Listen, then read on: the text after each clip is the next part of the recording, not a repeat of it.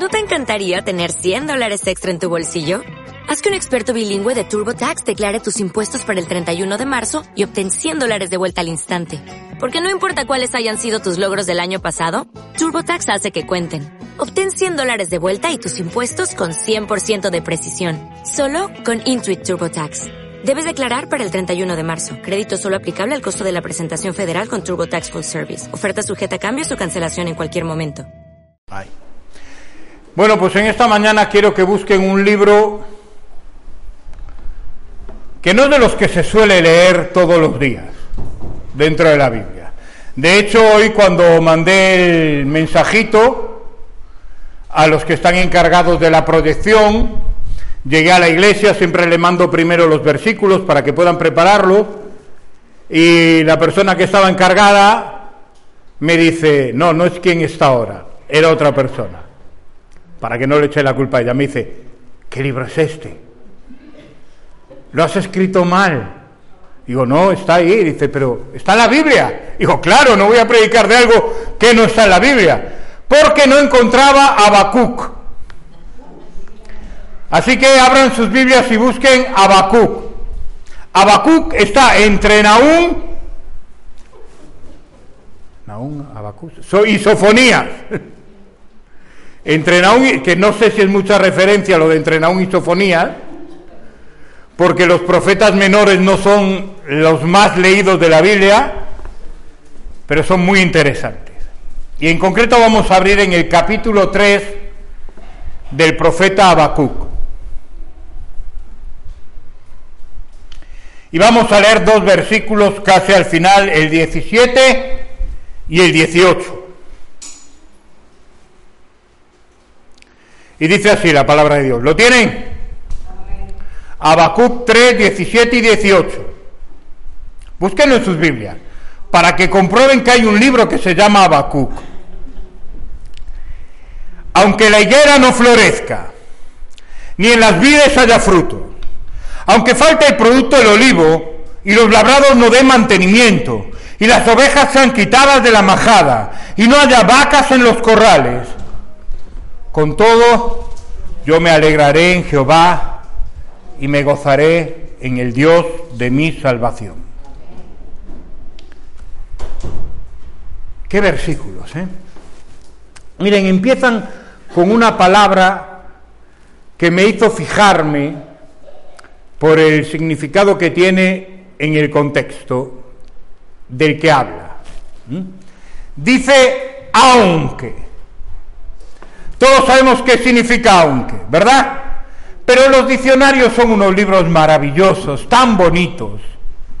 Y siempre viene bien recurrir a ellos para ver el verdadero significado de las cosas. Dice el diccionario de la palabra aunque. Expresa una dificultad real o posible, a pesar de la cual, a pesar de la cual ocurra o haga lo que se haga, puede suceder lo que se expresa en la oración principal. Lo que nos quiere decir es que hay una oración principal, que en este caso sería el versículo 18, y la palabra aunque expresa la situación en la que uno está dispuesto a que esa oración principal sea verdad, a que esa frase sea verdad. Y miren, el profeta Habacuc no describe una cosa sencillita. Lo que está diciendo es algo realmente complicado y difícil para una persona de la época. Está diciendo, aunque la higuera no florezca, en la tierra de Palestina, en Israel, en la época en la que el profeta escribe esto, uno de los árboles más apreciados por los israelitas era la higuera. ¿Por qué? Porque la higuera da higos, claro, no, no va a dar manzanas, opera, ¿verdad? Y los higos es un fruto pequeño, pero que es altamente energético. ¿Han comido alguna vez higos? Yo nunca. Nunca. siempre me han dado repelús los higos. No, me, no los he probado. O sea, no digo que sepan mal. Es que veo un higo y me... ¡Ah! Pero recuerdo a mi padre cuando la primera vez que estuvo en el hospital, estuvo muy malito, llegó a morirse incluso, y el Señor permitió que saliera del hospital. Entonces estaba muy débil en casa y una de las cosas que más le gustaba comer a mi padre eran higos. Y cogía los higos maduros, los abría a la mitad y los chupaba como si aquello fuera un manjar de dioses. Con todo yo nunca fui capaz de probar un higo. Pero los higos lo que tienen es que son altamente energéticos, tienen muchísimo azúcar. Y eso, el azúcar, es combustible para nuestro cuerpo, es energía, para, es otra razón por la que no como higo. Soy diabético, no me conviene el azúcar, eso es una excusa. Si me gustaran, comería higos hasta por las orejas. Pero el higo tiene una peculiaridad, y es que puede secarse. Si usted pone un higo al sol, lo aplasta y lo deja al sol, el higo se convierte en un higo seco, que conserva toda la energía del higo, pero que no se estropea, que puede guardarse por mucho tiempo. De hecho, una de las cosas que hacían los judíos era pan de higo. Y el pan de higo no es nada complicado escoger higos, meterlos en un cajón, apretarlos hasta que estén muy muy apretados, suelten todo el líquido y luego dejarlos secar al sol. Y forman como un ladrillo compacto de higos. Y eso es altamente energético, tanto que los judíos lo utilizaban, por ejemplo, cuando iban de viaje. En lugar de llevarse un topperware con un poco de lacón asado, pues se llevaban un trozo de pan de higo. Así que era un alimento fundamental para ellos. Si que faltaran los higos suponía un grave problema para la alimentación del pueblo. Pero dice, no solo aunque la higuera no florezca, y por tanto si no florece, no da higo. Aunque, eh, aunque en las vides no haya frutos. Otro de los cultivos fundamentales en el Medio Oriente, sobre todo en la zona de Israel, es la vid. Una porque a los judíos les encanta el vino. Y el vino forma parte de sus alimentos fundamentales. A la hora de comer siempre ponían un vaso de vino en la mesa. Vino, mosto, vino fermentado, daba igual. Pero no solo eso, las uvas tienen la misma propiedad que los higos. También pueden secarse y son uvas pasas. Tampoco me gustan las uvas pasas. Parece que hoy no voy a hablar de nada que me guste. ¿Qué le vamos a hacer? Y las uvas pasas tienen la ventaja de que también pueden mantenerse durante mucho tiempo. Una uva pasa no se estropea si está seca. Y en el momento en el que usted quiera consumirla, la puede consumir directamente o ponerla en un poquito de agua, dejar que se hidrate y comer el fruto. Así que era otro fruto fundamental para los judíos. Y ya está hablando de dos cosas fundamentales que pueden faltar. Los higos y las uvas. Pero sigue hablando y dice, y falta el producto del olivo. Y hermanos, aquí ya estamos hablando de algo mucho más serio. Porque el olivo formaba parte de absolutamente todas las comidas que hacía un judío a lo largo del día. Todas. Porque todas las comidas se acompañaban con tortas de trigo. Y la torta de trigo se hace con aceite de oliva. ¿Recuerdan la historia de Elías y la viuda? ¿Qué comieron durante mucho tiempo? ¿Alguien recuerda qué comieron? Léanme la Biblia de vez en cuando. ¿Qué comieron?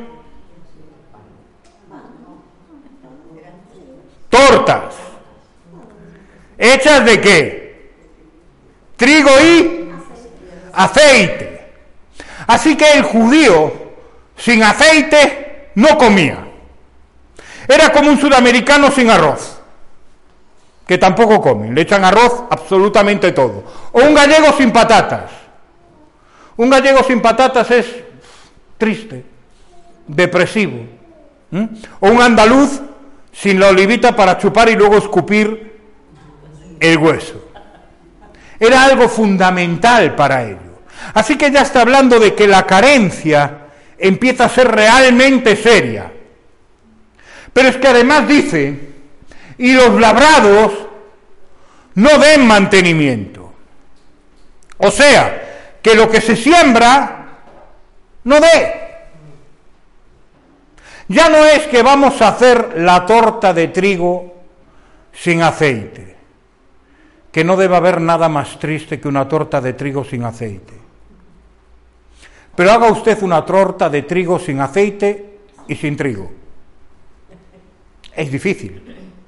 Saben, durante la guerra civil, en la zona de Valencia, llegó a hacerse tortilla de patatas sin huevos y sin patatas. Era tal la carencia que cogían la parte blanca de la cáscara de las naranjas la metían en agua para que se hinchara, eso lo ponían en una sartén y le echaban por encima una mezcla de agua, un poco de harina y azafrán para que tuviera un poco de color. Eso cuajaban la sartén y le llamaban tortilla de patatas. Pero dicen que era, no había nada más triste que comer eso, porque era la carencia absoluta de prácticamente todo.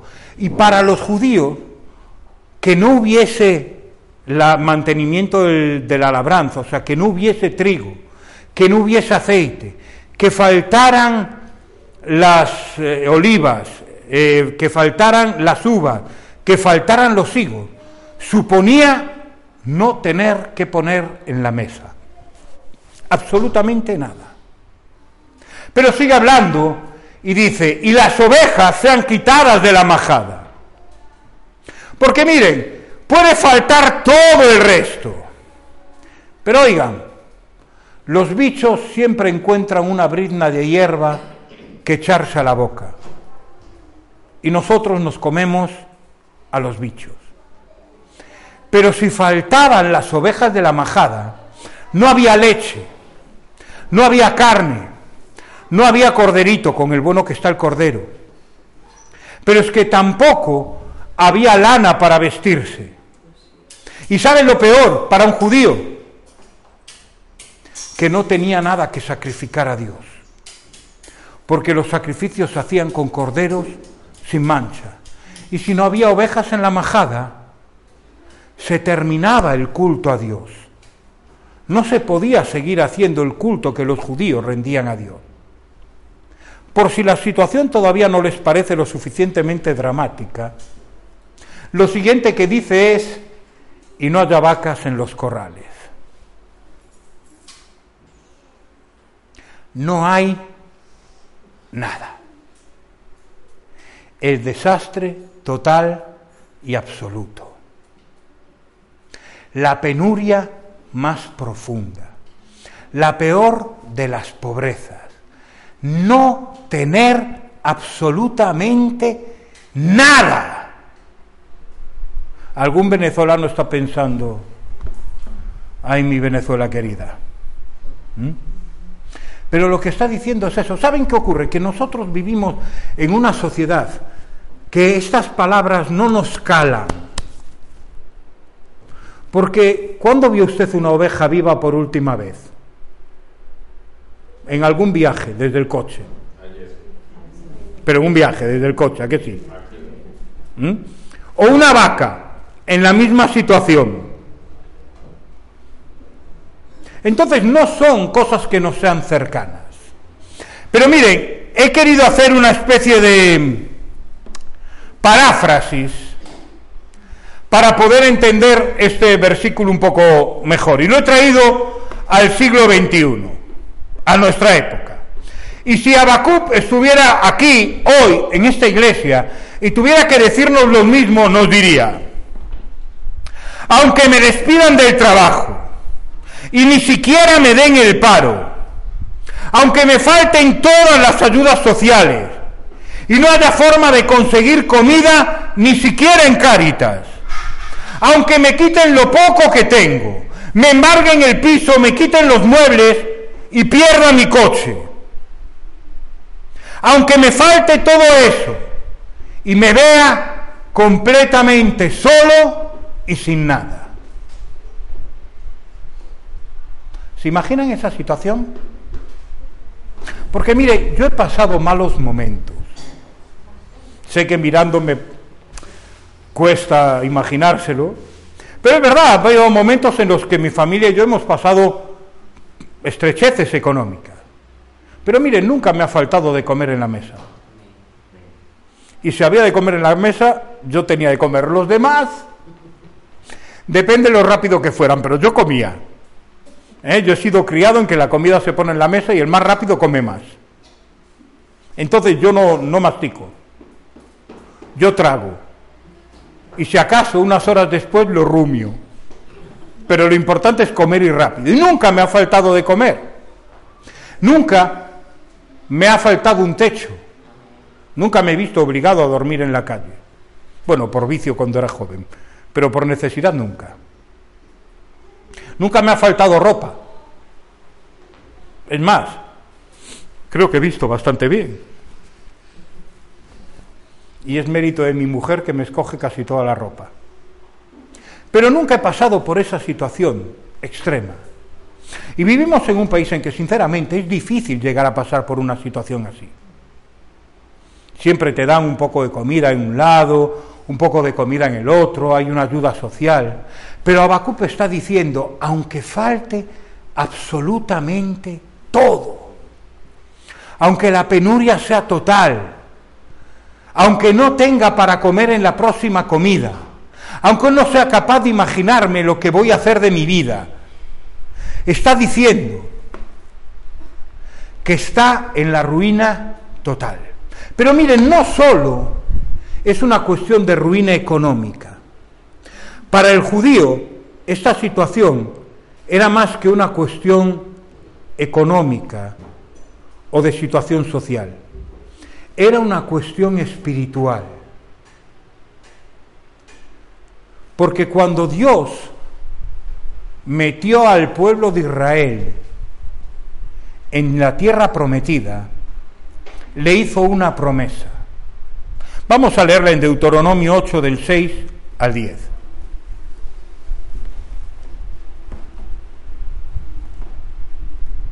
Deuteronomio, Deuteronomio, perdón, 8 del 6 al 10. ¿Lo tienen? Pues también aparecerá en la pantalla en algún momento y dice, guardarás pues los mandamientos de Jehová tu Dios, andando en sus caminos y temiéndole. Porque Jehová tu Dios, fíjense lo que dice, porque Jehová tu Dios te introduce en buena tierra, tierra de arroyos, de aguas, de fuentes y de manantiales, que brotan en vegas y montes, tierra de trigo, de cebada, de vides, de higueras, de granados, tierra de olivos y de aceite y de miel, tierra en la cual no comerás el pan con escasez, ni te faltará nada en ella. Tierra cuyas piedras son hierro y de cuyos montes sacarás cobre. Y comerás y te saciarás y bendecirás a Jehová tu Dios por la buena tierra que Él te ha dado. Así que para el judío, la idea de que faltaran los higos, faltaran las uvas, faltara la oliva, faltara el trigo, faltaran las ovejas y faltaran las vacas, no sólo era tener problemas económicos, era que Dios había dejado de bendecir a su pueblo. Suponía que Dios había apartado su protección de sobre ellos. que ya no estaban bajo la bendición de Dios, que habían faltado a sus mandamientos también y que por lo tanto estaban bajo opresión o castigo de Dios. Así que cuando Habacuc dice, aunque me falte de todo, está diciendo, aunque desaparezcan todas las bendiciones que Dios me prometió, aunque Dios deje de darme su promesa, deje de darme su bendición, aunque Dios falle a su palabra, que sabemos que es imposible.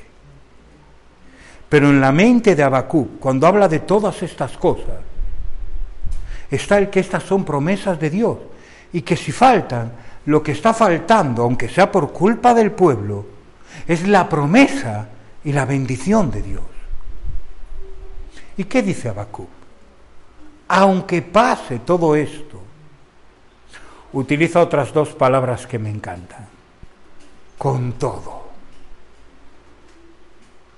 aunque se junte todo esto, aunque todo se ponga en mi contra, aunque no tenga esperanza, aunque parezca que lo único que hay por delante es esperar la muerte, y una muerte terrible, de hambre, con todo, que dice Habacuc 3, 18,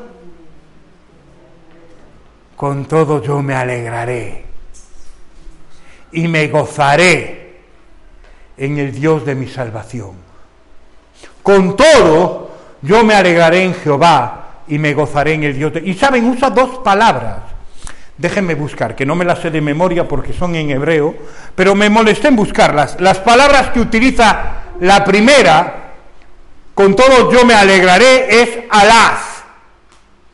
Se han quedado como estaban, ¿a que sí? Y la segunda, me gozaré, es Gaiz. ¿Lo han cogido? Pues estas dos palabras significan prácticamente lo mismo. ¿Saben qué significa? Se lo voy a explicar. Mírenme bien. Pongan sus ojos sobre mí. Las palabras en hebreo significan esto. ¡Sí! ¡Sí, sí, sí! un salto de alegría, un salto de gozo, una expresión física de felicidad. Oiga, Abacuc está como una moto, está loco, se ha drogado, ¿qué le pasa? Porque si usted no tiene para comer, si está convencido de que ha perdido todas las bendiciones de Dios, salta de alegría. Porque fíjense, no dice con todo, yo soportaré con paciencia. No dice con todo yo me contentaré o me resignaré o aguantaré. Lo que dice es con todo voy a ser feliz y se va a notar. Voy a ser una persona de gozo. Voy a ser una persona que va a exteriorizar, que tiene algo en su interior que le hace ser feliz. Que a lo mejor le falta todo. Absolutamente todo. Pero eso no es razón para que esté triste, sino que sigue alegre y contento que salta de gozo. ¿Alguna vez ha saltado de gozo?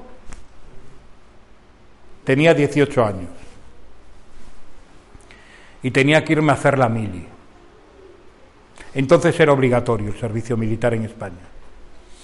Así que una vez al año nos convocaban a todos los varones de 18 años en un cuartel en la ciudad de La Coruña y teníamos que ir hasta allí y esperar a que salieran las listas del sorteo en el que decía dónde íbamos a hacer la mili.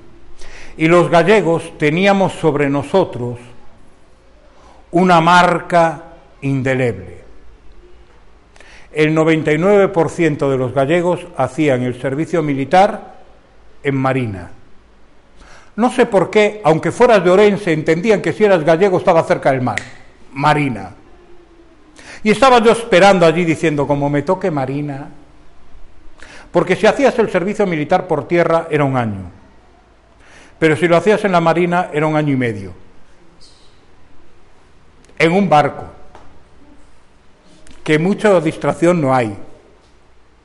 Y estaba yo allí esperando y de pronto salieron los militares con unos tablones que colgaron de la pared y nos agolpamos allí todos los muchachos intentando buscar nuestra fecha de nacimiento, porque se sorteaba según el día en el que habías nacido. Así que yo busqué el mes de septiembre, el 26 de septiembre, y miro, sigo la línea hasta el final, y al final pone excedente de cupo. O sea que no hacía falta que yo hiciera la mili pegué un salto, me debí separar como medio metro del suelo. Yo creo que aleteaba con las orejas. Y a mi lado estaba un capitán, o sargento, no sé, porque nunca supe de, grados militares, un mando militar que me vio saltar, me mira y con toda la mala fe del mundo me dice, no muchacho, este, este panel está equivocado, se van todos a Melilla. Y, ¿Mm? Luego sonrió y me di cuenta de que era una broma y seguí saltando. Creo que nunca salté tanto de alegría porque me libraba de estar un mes haciendo la mili, o un año, perdón, haciendo la mili, que tampoco era tanto. Pero para mí era un motivo de gozo. Y aquí Abacú está hablando de sentirse gozoso de esa manera, esa explosión de alegría que no puede contenerse y que se expresa físicamente, pero lo hace en las peores condiciones posibles, en la peor situación imaginable. Justo ahí salta de gozo y de alegría. ¿Y saben por qué? Por favor, intenta poner el versículo siguiente, el 19. Él dice que está así, porque aunque le falta de todo, tiene a Dios. Él dice que se va a alegrar en Dios, que se va a gozar en el Dios de su salvación. Porque lo que Habacuc está diciendo es que no necesitamos tantas cosas, que lo que de verdad el hombre necesita es tener a Dios en su interior. Y que si tiene a Dios en su interior, el resto de cosas sobran, no hacen falta. Y el versículo 19 dice, Jehová, el Señor, es mi fortaleza, el cual hace mis pies como de ciervas y en mis alturas me hace andar. ¿Saben qué me llamó la atención? Los ciervos no andan por las alturas, no andan por lo alto de los montes. Por lo alto de los montes y de las montañas andan las cabras, que tienen esa habilidad y esa capacidad. Pero el ciervo busca las laderas de los montes y los valles, porque sus piernas, su cuerpo, no tiene la capacidad para andar saltando por encima de los montes. Y sin embargo, Habacuc dice, ¿cuál hace mis pies como de cierva? O sea, mis piernas no son fuertes, pero Él me hace andar en las alturas. Él me lleva por encima de las situaciones. Y no se trata de mi fuerza o de mi habilidad porque Él hace mis piernas como de cierva, piernas débiles. Me hace andar en las alturas, en sus fuerzas. Él me lleva por encima de cualquier situación. Y miren, hermano, vivimos en unos tiempos que a veces me parecen tristes. Porque lo que la gente busca, lo que la gente anhela, lo que la gente desea, es la bendición de Dios. Dice, ¿y eso es triste? Sí. La gente quiere ser bendecido. ¿Saben? De vez en cuando entro en Facebook y de 500 cosas que pueda leer, que no leo 500, leeré 5, pero exagero, de 500 cosas que pudiera leer, yo le garantizo que 399 o 400 son Dios te va a bendecir. Eres un bendito de Dios. Sonríe, vas a ser bendecido. Alcanza tu bendición. Ocupa tu lugar y gana tu bendición. ¿De qué estamos hablando? ¿Estamos preocupados por tener la bendición de Dios en lugar de asegurarnos de tener al Dios de la bendición? Estamos tan preocupados y hemos espiritualizado de tal forma el que Dios quiera bendecirnos, que pensamos que lo único que tenemos que esperar en nuestra vida es que Dios nos bendiga tener un buen trabajo, el mejor, donde ganemos más dinero, tener un buen coche, una buena casa, tener una familia estupenda, iba a decir con muchos hijos, pero no sé si eso es estupendo o no, depende. Pero tener una buena familia, no estar nunca enfermo, poder comer todos los días la comida que más nos gusta, centollo, langosta, asado, todos los días. Y entendemos que eso es la vida, que eso es lo importante, el tener la bendición de Dios, el ser bendito, el que los demás nos vean que nos va bien. Habacuc dice todo lo contrario. Dice, aunque todo vaya mal, aunque no haya bendición de parte de Dios,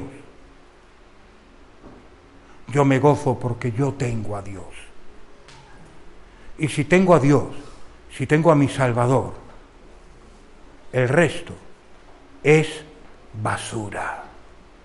Basura. Pablo mismo lo dice. Y todo lo he tenido por basura. Y a veces estamos tan preocupados, Señor, bendíceme, Señor, dame, Señor.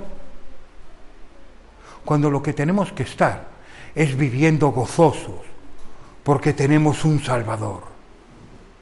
Y porque Él está en nosotros, porque Él es nuestro Dios, porque Él es nuestra fortaleza, porque podemos faltarnos de todo. Y Él nos va a llevar por encima de todo. Y como dijo Job.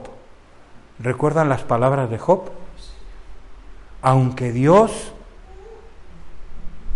¿Qué dice Job? Aunque Dios me matare.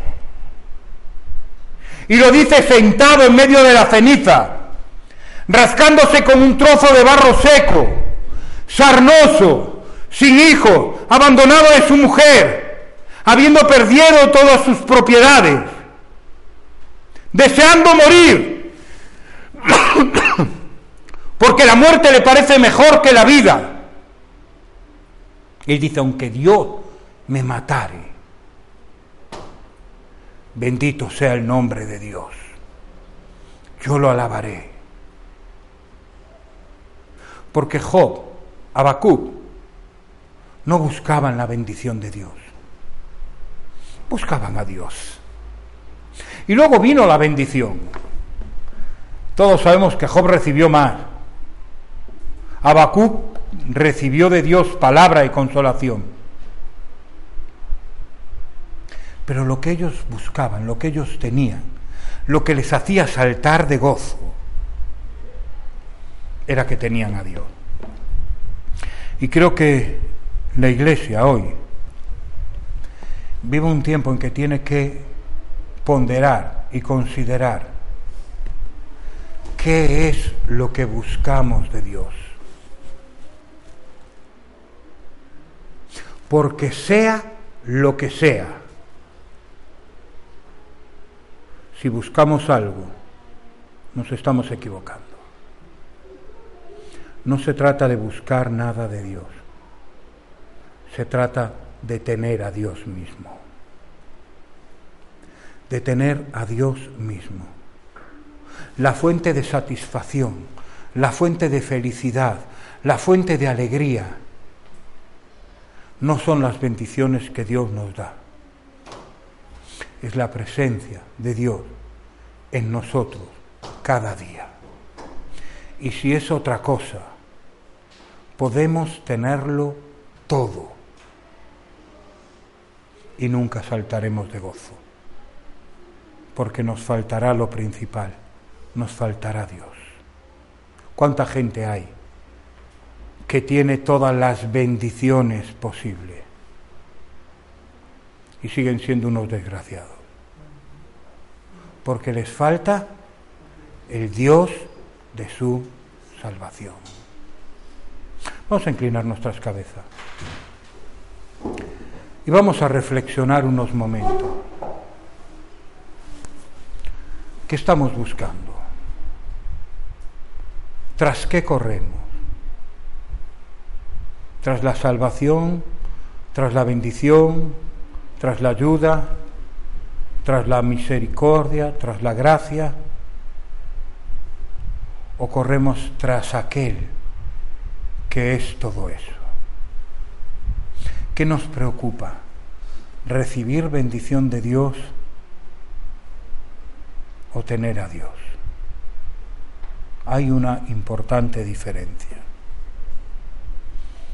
Ojalá nosotros podamos, como Abacú, decir, aunque la higuera no florezca, ni en las vides haya fruto, aunque falte el producto del olivo y los labrados no den mantenimiento, y las ovejas sean quitadas de la majada, y no haya vacas en los corrales.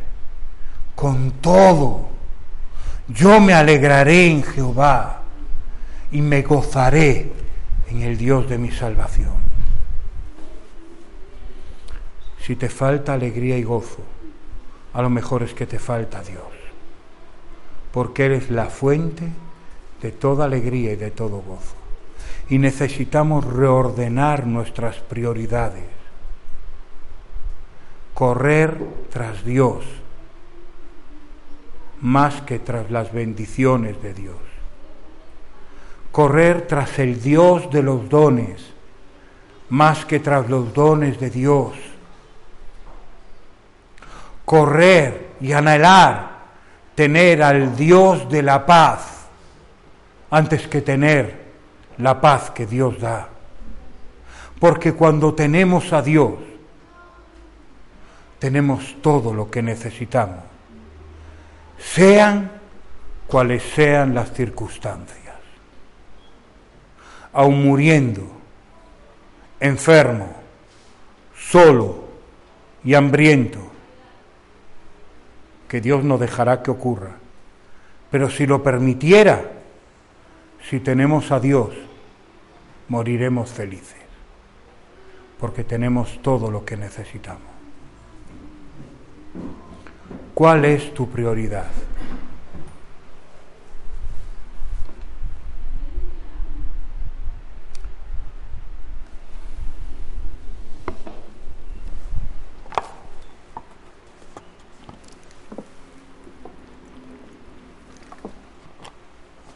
Oh Señor, Bendito Dios, a veces nos equivocamos tanto. Estamos tan preocupados, le damos tanta importancia a cosas que a fin de cuentas no son lo más importante. Que Dios podemos llegar a olvidarnos de que lo único que realmente necesitamos eres tú.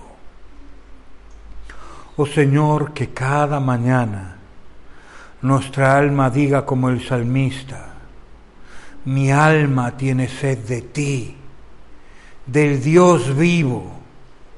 Y no busquemos tanto tu bendición, tu aprobación, los dones que tú puedes dar, y los deseamos, Señor, porque los deseamos, pero que no busquemos tanto eso, como el estar alegres en ti, el tener tu presencia en nuestras vidas. Y Señor, si hay dolor, si hay escasez, si hay ausencia, si hay dificultad, que tú seas tan real en nuestro interior, que todavía podamos decir con todo, yo me alegraré en Jehová y me gozaré en el Dios de mi salvación, el cual hace mis pies como de cierva y me hace andar en mis alturas, el cual es mi fortaleza. Oh Señor, que eso sea lo fundamental. Oh Dios, tú en el centro, tú en el principio, tú en el final, tú en todo el camino, Señor. Por favor, ayúdanos a recordar siempre esto. Te lo pedimos en el santo nombre de Jesús. Amén. ¿No te encantaría tener 100 dólares extra en tu bolsillo? Haz que un experto bilingüe de TurboTax declare tus impuestos para el 31 de marzo y obtén 100 dólares de vuelta al instante. Porque no importa cuáles hayan sido tus logros del año pasado, TurboTax hace que cuenten. Obtén 100 dólares de vuelta y tus impuestos con 100% de precisión. Solo con Intuit TurboTax. Debes declarar para el 31 de marzo. Crédito solo aplicable al costo de la presentación federal con TurboTax Full Service. Oferta sujeta a cambios o cancelación en cualquier momento.